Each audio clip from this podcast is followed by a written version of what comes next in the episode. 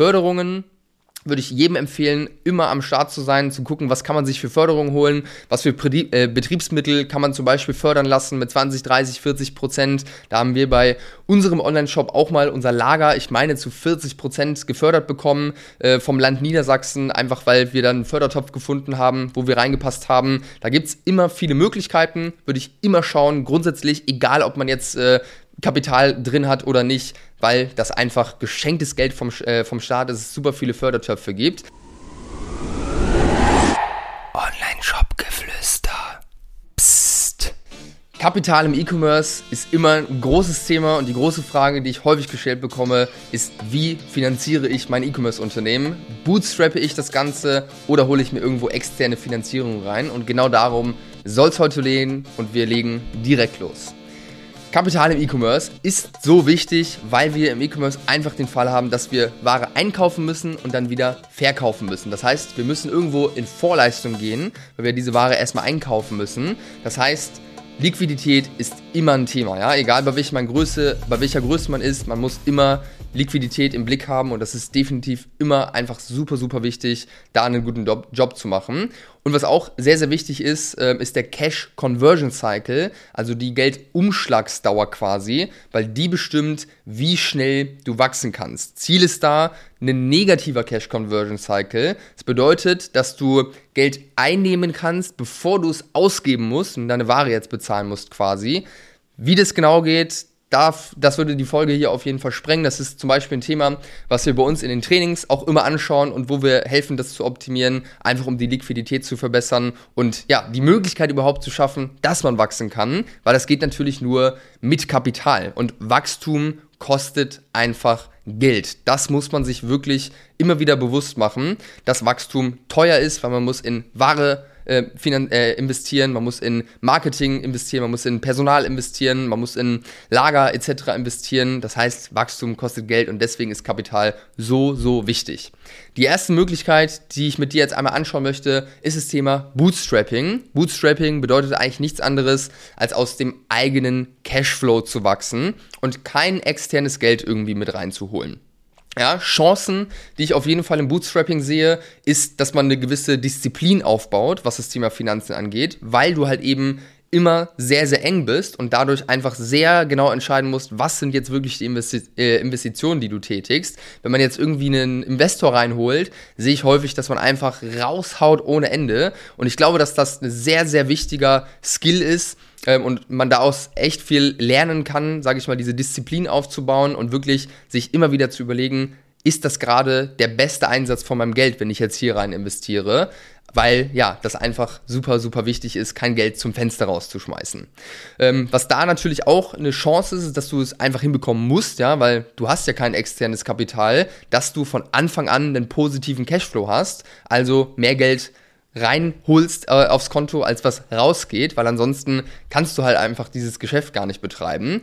Und der große Vorteil, der natürlich auch noch beim Bootstrapping da ist, ist, dass du 100% der Firma besitzt, ja. Und das heißt, wenn du irgendwann dann zu einem späteren Zeitpunkt, wenn du vielleicht auch schon achtstellige Umsätze oder sowas machst, noch 100% der Firma besitzt, dann kommst du natürlich deutlich besser, besser dabei weg persönlich, weil dir ein größerer Teil gehört, weil die Firmenbewertung dann deutlich besser ist, wenn du dann Investoren beispielsweise reinholen würdest. Und du hast natürlich auch, wenn die 100% der Firma gehören, 100% Entscheidungsgewalt. Ja? Das heißt, niemanden von der Seite, der dir irgendwie reinquatscht und äh, irgendwie mitbestimmen möchte, wie es weitergeht. Und das kann auf jeden Fall auch eine große, große Chance sein und sehr, sehr viel Freiheit bedeuten. Und das ist auch der Grund, warum viele Firmen Bootstrapping machen, eben weil man diese Freiheit hat, eigene Entscheidungen zu treffen und nicht alles auf den Investoren oder den Erwartungen der Investoren irgendwo auszulegen.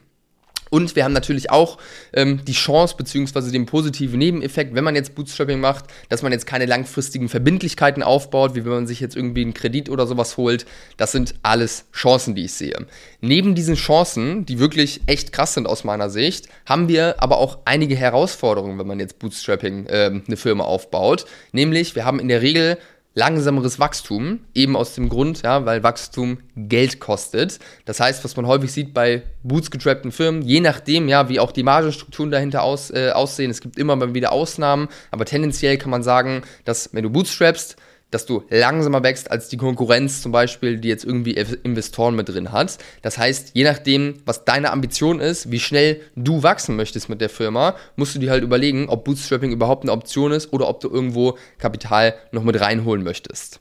Ansonsten hast du, auch wenn du bootstrappst, eben weil du einen positiven Cashflow immer haben musst und jetzt nicht über die Maßen hinaus Geld ausgeben kannst und investieren kannst, immer tendenziell eher weniger Möglichkeiten, beziehungsweise musst den Gürtel ein bisschen enger zuschnallen weil du halt eben nicht super viel Geld hast, um jetzt mal eben zu sagen, okay, wir stecken jetzt mal 20.000 Euro in Influencer-Marketing und testen das ernsthaft aus, weil das einfach nicht möglich ist dann teilweise, ja. Das fällt mir auch immer wieder auf, wenn ich mit Gründern spreche, die irgendwo Bootstrap eine Firma aufbauen, dass die einfach wirklich sehr, sehr tight sind, was das Thema Geld und Investitionsmöglichkeiten angeht. Was damit natürlich auch einhergeht, ist dein eigenes Gehalt als Gründer, weil wenn du den Gürtel eng schnallen musst, kannst du jetzt natürlich auch nicht rechtfertigen oder vielleicht kannst du es auch überhaupt gar nicht machen, dass du dir jetzt ein vernünftiges Gehalt auszahlst, ja. Das heißt, je nachdem, in welcher Lebenssituation du dich befindest, kannst du das vielleicht machen machen, äh, wenn du jetzt, keine Ahnung, vielleicht noch zu Hause wohnst oder irgendwie eine ganz günstige Wohnung hast, deine Fixkosten super niedrig sind, einfach mit äh, 1000, 2000 Euro oder sowas klarzukommen. Aber wenn du jetzt Familie hast, wenn du irgendwie, ja, gewisse Fixkosten hast, die einfach bezahlt werden müssen, ist es ja teilweise schwierig, sich kein oder ganz, ganz wenig Gehalt auszuzahlen. Das sehe ich auf jeden Fall häufig, dass bootstrappte Gründer ähm, einfach sich sehr, sehr lange gar kein Gehalt auszahlen und äh, dann auch sehr, sehr, sehr, sehr niedrig sich ein Gehalt irgendwo auszahlen. Ja, das heißt, das musst du dir einfach bewusst sein. Dein Gehalt wird wahrscheinlich länger mal sehr gering sein oder vielleicht musst du auch sogar mal auf dein Gehalt verzichten, wenn es irgendwo eng wird.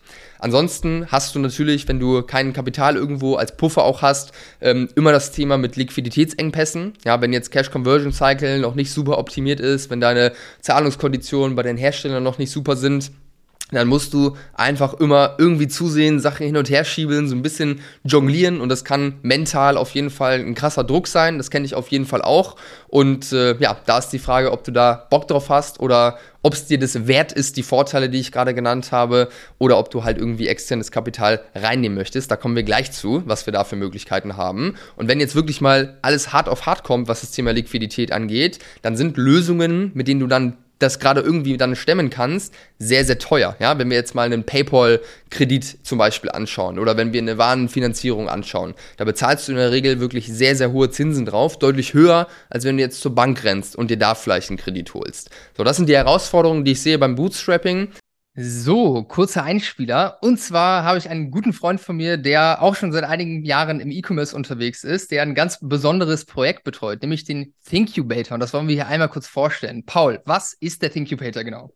Hallo, lieber Beren, danke, dass ich da sein darf.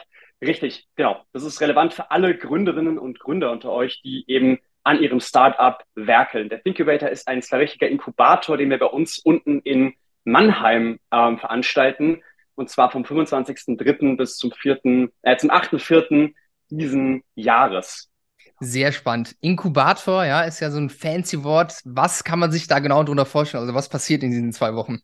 Genau, klingt erstmal sehr nebulös. Ähm, man kann sich ja so vorstellen, es ist ein Inkubator ist erstmal ein großer Rahmen und da drin packen wir alles rein, was wir euch geben können, um als Startup richtig voranzukommen. In den zwei Wochen halt einen massiven Sprung nach vorne zu machen. Das ist zum einen so, dass ihr tagtäglich, also mehr oder weniger jeden Tag einen Workshop bekommt zu eben allen Themen, die einen betreffen. Ne? Also es wird für alle E-Commerce-Leute unter euch ähm, sind Themen, die auch weit über den E-Commerce-Spektrum hinausgehen, nämlich Pitch Deck erstellen, Sales, ähm, also eins zu eins verkaufen, Business Model optimieren, ähm, gegebenenfalls MVP-Building und viele weitere Themen on top. Und das ist, was auch letztes Jahr das Feedback war, das Nummer eins Highlight. Jeder Teilnehmer kriegt einen One-on-One Mentor oder Mentorin an die Hand. Das ist dann entweder selber ein erfolgreicher Gründer, jemand, der in einem VC arbeitet ähm, und dort tagtäglich Startups betreut oder jemanden wie ein Sales Coach etc. Und wenn ihr dann eben ein größeres Gründungsteam seid und jeder kriegt einen Mentor an die Hand, super, super mächtig. Ähm, und top natürlich Netzwerk, was du zugreifen kannst und für die zwei Wochen kannst du bei uns im Office arbeiten. Ganz nach dem Motto No Distraction, No Excuses, also wirklich voller Fokus auf dein Startup.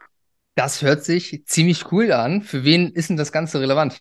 Es, es, es richtet sich eher an Leute, die ein klassisches Startup gründen. Ne? Also SaaS, App, eine Plattform. Wir hatten aber auch oder haben jedes Jahr auch einen guten Satz an Leuten dabei, die E-Com machen. Ne? Also take it with your grain of salt. Wir haben dieses Jahr zwei separate Tracks, die sich an ein bisschen andere Teilnehmerprofile richten. Das heißt, guckt, wozu ihr euch zusortieren könnt. Ähm, genau, um euch da komplett zielgerichtet zu unterstützen. Zum einen an Leute, die komplett am Anfang sind. Das heißt, wenn du jetzt ähm, noch kein florierendes E-Commerce-Unternehmen aufgebaut hast oder dann dabei bist, ähm, aber eben Bock hast, was zu, was zu gründen, ne? SaaS, äh, eine App, eine Plattform oder eben E-Com, ähm, keine Vorerfahrung hast, vielleicht eine grobe Idee im Kopf hast, dann können wir dich zum einen unterstützen und die andere Nummer, und das ist, glaube ich, für die Hörer des Podcasts das wesentlich interessantere Angebot, ne, da hast du eben schon gegründet, dein Startup ist klein, aber du hast eben MVP, du hast ein fertiges Produkt, du hast vielleicht eine Kickstarter-Kampagne gelauncht, ähm, aber du hast eben schon ein Fundament und dann geht es darum, da weiter Attacke zu machen, um das Ganze größer zu machen. Sehr schön. Das hört sich gut an. Da sind bestimmt einige ZuhörerInnen hier dabei, für die das interessant sein kann. Wann ist das Ganze? Wiederhol es gerne nochmal und wie meldet man sich da an, Paul? Das ganze Event ist vom 25.03. bis zum 8.04. bei uns in Mannheim vor Ort. Das ist ganz wichtig. Ähm, der Anmeldeschluss ist der 22. Februar. Also bis dahin muss die Anmeldung eingegangen sein. Und wo könnt ihr euch anmelden? Das ist unter thinkubator.de. Yes, packen wir auf jeden Fall auch in die Show Notes. Äh, das heißt, äh, da ist auf jeden Fall der Link versteckt, da könnt ihr raufklicken. Und ich habe gehört, Paul, dass du auch äh, Schlafplätze bei dir zu Hause zur Verfügung stellst. ja, gegen Firmenanteile, gegen Firmenanteile. Sehr schön, perfekt. Hast du irgendwelche wichtigen Infos oder ist alles gesagt und die Leute können jetzt hier auf die Seite raufgehen, die für die es interessant ist? Mm, was wichtig zu bemerken ist, das Ganze ist kostenlos. Und ähm, der Mehrwert, der mag äh, jetzt über, über Podcast nicht so, nicht, so, nicht so greifbar wirken. Aber das Ganze ist in Deutschland soweit, soweit wir wissen, ziemlich einmalig. Das machen wir auch nicht zum ersten Mal. Das Feedback, das wir letztes Jahr bekommen haben, ist sehr, sehr bestärkend gewesen, äh, um es mal so auszudrücken. Und da sind auch echt ein paar geile Case Studies rausgekommen. Das heißt, wenn du noch so ein bisschen am Schwanken bist, wankelmütig bist, äh, schaust dir an, schau dir die Case Studies an. Das Ganze ist eine mega, mega geile Opportunity und wir hätten dich sehr gerne dabei. Sehr schön. Dann also, für die es interessant ist, auf thinkubator.de. Link ist in den Show Notes. Danke dir, Paul, und viel Erfolg euch vor Ort. Ich hätte zu danken. Mach's gut. Und jetzt schauen wir die andere Seite an, nämlich eine externe Finanzierung. Was gibt es denn da überhaupt für Möglichkeiten? Ich hau dir erstmal die Möglichkeiten raus und dann erzähle ich ein bisschen was jeweils dazu. Wir haben einmal die Möglichkeit von einer Förderung, ja. Dann haben wir die Möglichkeit, einen Kredit uns aufzunehmen. Dann haben wir die Möglichkeit, Investoren mit ins Boot zu holen. Und dann haben wir die Möglichkeit, Crowdfunding zu machen. Ja? Fangen wir mal mit der Förderung an. Förderungen würde ich jedem empfehlen, immer am Start zu sein, zu gucken, was kann man sich für Förderung holen, was für äh, Betriebsmittel kann man zum Beispiel fördern lassen mit 20, 30, 40 Prozent. Da haben wir bei unserem Online-Shop auch mal unser Lager, ich meine, zu 40 Prozent gefördert bekommen äh, vom Land Niedersachsen, einfach weil wir dann einen Fördertopf gefunden haben, wo wir reingepasst haben. Da gibt es immer viele Möglichkeiten, würde ich immer schauen, grundsätzlich, egal ob man jetzt äh, Kapital drin hat oder nicht, weil das einfach geschenktes Geld vom, äh, vom Staat ist, es super viele Fördertöpfe gibt. Wir haben auch Förderberater bei uns an der Seite, das heißt, wenn es bei dir ein Thema ist und du, du irgendwie mal abchecken möchtest, was du da machen kannst, schreib mir gerne bei Insta oder bei LinkedIn und dann connecte ich euch sehr gerne. Und ja, Förderung ist eine Sache, die verbindet sich jetzt so ein bisschen mit dem Kredit. Es gibt eine Förderung, das ist die sogenannte KfW-Förderung, das Startgeld. Das kannst du, ich meine, in den ersten fünf Jahren deines Unternehmens kannst du dieses Startgeld oder auf dieses Startgeld zugreifen. Das ist ein Kredit quasi bis zu 125.000 Euro, der aber von der Haftung her sehr beschränkt ist. Das heißt, es ist jetzt nicht so wie ein Bankkredit, sondern halt haftungsbeschränkt äh, etwas mehr. Und auch die Zinsen sind da ein bisschen geringer, als äh, wenn du es jetzt bei der Bank holst.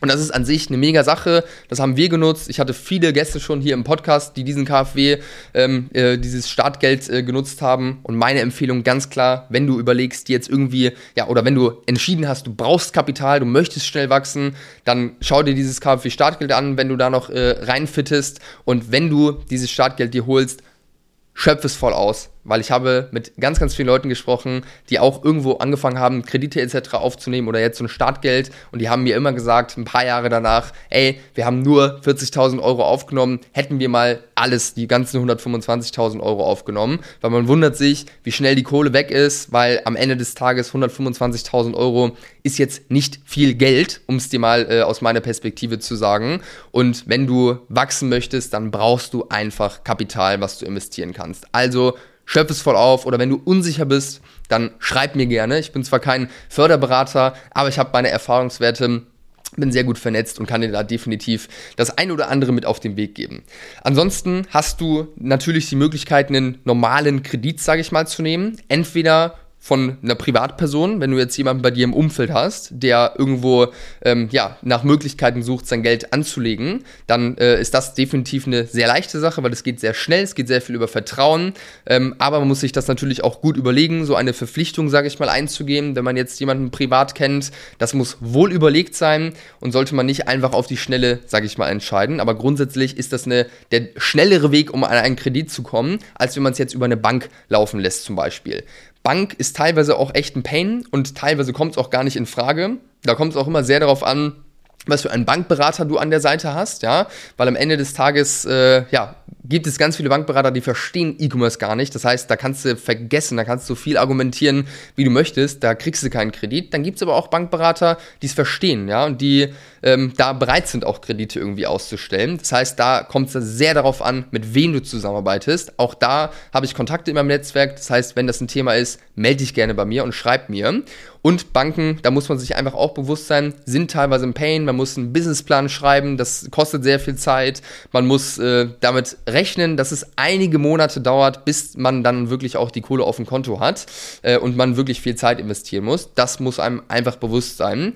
Ähm, genau. Das sind eigentlich so die Punkte, die ich dazu sagen kann. Bei einem Kredit hast du natürlich immer das Thema, dir gehört weiterhin die Firma, du gibst keine Anteile weg, was erstmal ja immer gut ist an sich. Und ja, an sich mein Fazit zu einem Bankkredit, super Sache, wenn man die Möglichkeit hat, halt eben an einen Bankkredit zu kommen.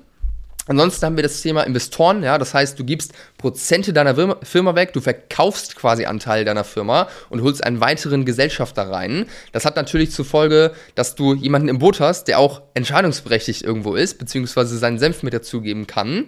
Und das ist eine langfristige Entscheidung. Das muss man sich bewusst machen. Ich habe zum Beispiel auch Kunden, die äh, irgendwie damals Investoren reingeholt haben, ohne sich das wirklich gut zu überlegen, ohne da auch wirklich den Investoren zu prüfen, zu gucken, ob das überhaupt der richtige Partner ist äh, und die wirklich sich sehr, sehr häufig beschweren, wo wirklich viele Probleme dann irgendwo auch aufgekommen sind, weil das ist eine Entscheidung, die kann man nicht mal eben kurz revidieren, sage ich mal. Wenn du jetzt einen Kredit äh, hast, dann kannst du theoretisch auch eine Sondertilgung machen und der Kredit ist wieder weg, wenn du die Möglichkeit hast. Einen Investoren kannst du nicht einfach so aus der Firma rausschmeißen. Da bindet man sich und es ist wie, ja, wie eine Hochzeit und man muss sich einfach klar machen, das ist eine langfristige Geschäftsbeziehung, die man da eingeht, die nicht revidierbar ist, mal ebenso. Gute an Investoren ist natürlich, dass du keine Tilgung hast, wie bei einem Kredit. Ja, das heißt, du verkaufst dir einen Teil und hast dann die Kohle, kannst mit der arbeiten und musst die aber nicht mehr zurückgeben quasi. Äh, und du kannst, wenn du den richtigen Investoren im Boot holst, natürlich auch Kompetenz dir damit in die Firma holen und Beratung etc. Und das kann natürlich ein Gewinn sein. Und das ist auch ähm, das, was man sieht bei Firmen, die irgendwo Investoren reinholen, wie jetzt zum Beispiel, zum Beispiel Snox. Die haben ja letztes Jahr einen Teil der Firma verkauft, einen kleinen Exit gemacht die haben sehr, sehr bewusst auch wirklich äh, sich für Investoren entschieden, die auch Kompetenz reingeben können, die Netzwerk reingeben können, weil das ist am Ende ja auch ein super Nebeneffekt, wenn man jetzt neben Kapital auch noch Kompetenz irgendwo dazu holt. Und das sollte man aus meiner Sicht immer schauen, wenn man jetzt irgendwo Investoren in die Firma reinholt. Die letzte Möglichkeit, die wir haben, ist sogenanntes Crowdfunding. Ja, da gibt es ein paar verschiedene Möglichkeiten. Es gibt Crowdfunding, Crowdlending und Crowdinvesting. Crowdfunding läuft eigentlich so ab, dass du ein Dankeschön gibst quasi. Das heißt, hast du bestimmt schon mal gesehen, da kann man sich auswählen, möchte man jetzt eine Postkarte haben oder möchte man ein Produkt haben, äh, je nachdem, wie viel man halt rein investieren möchte. Das Gute beim Crowdfunding ist, dass es dauerhaftes Geld ist. Das heißt, du musst es nicht zurückgeben. Ähm, und was da, was man da häufig sieht im E-Commerce-Bereich, ist, dass damit vielleicht erste, erste Chargen beispielsweise bezahlt werden und man sozusagen die Ware vorfinanziert durch dieses Crowdfunding, das Geld schon mal einsammelt, dann in die Produktion geht und dann ausliefert. Kann ein super Weg sein. Ist auf jeden Fall sehr, sehr spannend. Crowdlending ist sozusagen ein unkomplizierter Kredit. Ja, bedeutet, du hast viele Privatpersonen, die irgendwo Geld investieren möchten, die vereinigen sich und äh, geben dann Geld quasi rein. Das musst du natürlich wieder zurückzahlen und tilgen, aber das Gute ist, dass du ja mit diesem Geld auch direkt arbeiten kannst und es sehr unkompliziert ist, weil halt keine Bank im Spiel ist, die jetzt irgendwie noch alle möglichen Info Informationen braucht, ihre Abläufe hat etc. Das heißt, unkomplizierter Kredit, nennen wir es mal so.